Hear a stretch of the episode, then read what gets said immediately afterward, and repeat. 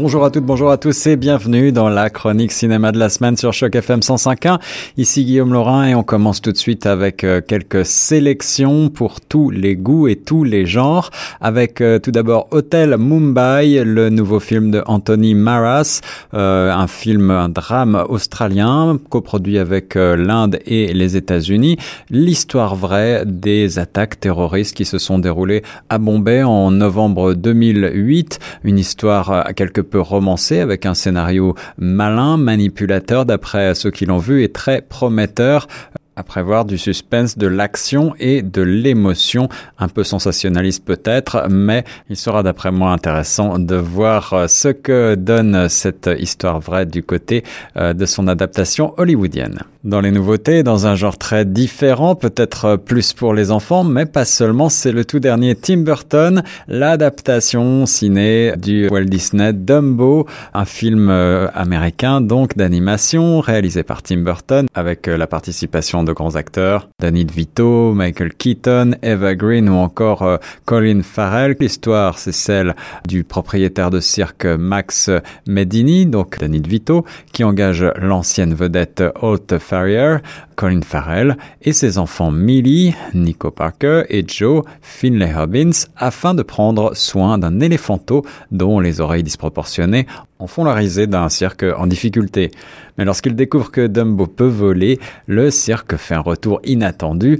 attirant l'entrepreneur Van der Veer, Michael Keaton, qui recrute le pachyderme spécial pour sa nouvelle entreprise de divertissement plus grande que nature, baptisée Dreamland. Alors si vous voulez aller faire un tour du côté du trailer, vous allez être euh, bluffé, je pense, par l'adaptation, donc euh, tout à fait incroyable, avec euh, des images de synthèse plus vraies que nature et toujours un univers à nul autre pareil, cher à Tim Burton, beaucoup de poésie probablement. Et les critiques, si certaines regrettent un petit peu l'univers original de, de Dumbo, eh bien, elles soulignent l'aspect familial et beaucoup de plaisir rendu à travers ce film, encore une fois extrêmement bien interprété par ses acteurs principaux. Pour celles et ceux qui ont la tête dans la lune, eh bien, euh, un documentaire consacré à Apollo 11, de nouveau euh, sur les écrans, pourra vous intéresser. Un regard sur la mission d'atterrissage Apollo 11 euh, sur la lune, dirigé par le commandant Neil Armstrong et le pilote Buzz Aldrin.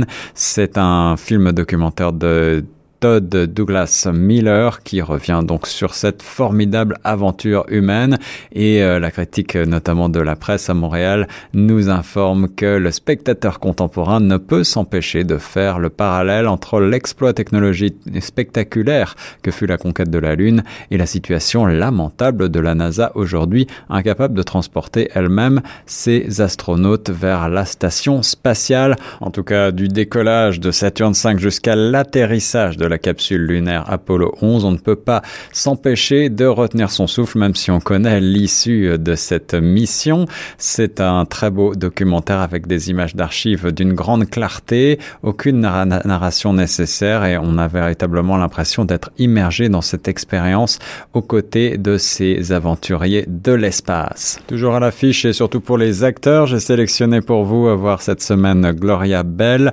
le drame romantique de Sébastien Lelio un film réalisé par le Chili et les États-Unis, avec la toujours excellente Julianne Moore et le non moins excellent John Turturro dans les rôles principaux également euh, Michael Serra ou encore Brad Garrett. L'histoire, la cinquantaine frémissante, Gloria est une femme farouchement indépendante.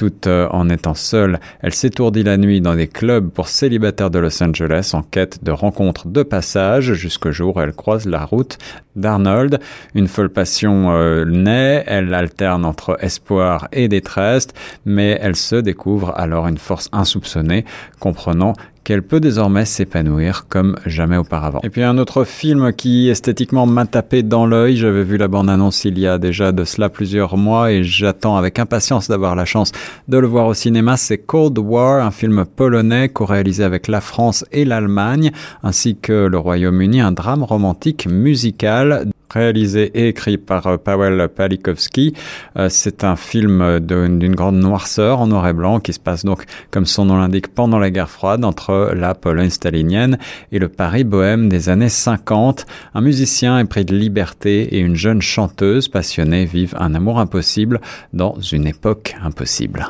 Pour terminer, euh, dans mon coup de cœur francophone, en hommage à la disparition d'Agnès Varda, l'immense réalisatrice française de la nouvelle vague, et pas seulement, eh bien, je veux vous parler de Cléo de 5 à 7, un des films les plus connus, euh, sorti en 1962. Alors, pour commencer, Agnès Varda, c'était euh, en effet la seule femme réalisatrice de la nouvelle vague, mais par ailleurs, elle s'est singularisée par sa démarche artistique, par son féminisme et euh, par euh, sa créativité euh, jusqu'à très récemment avec notamment son documentaire Visage Village qui a été primé un petit peu partout avec le photographe et artiste JR.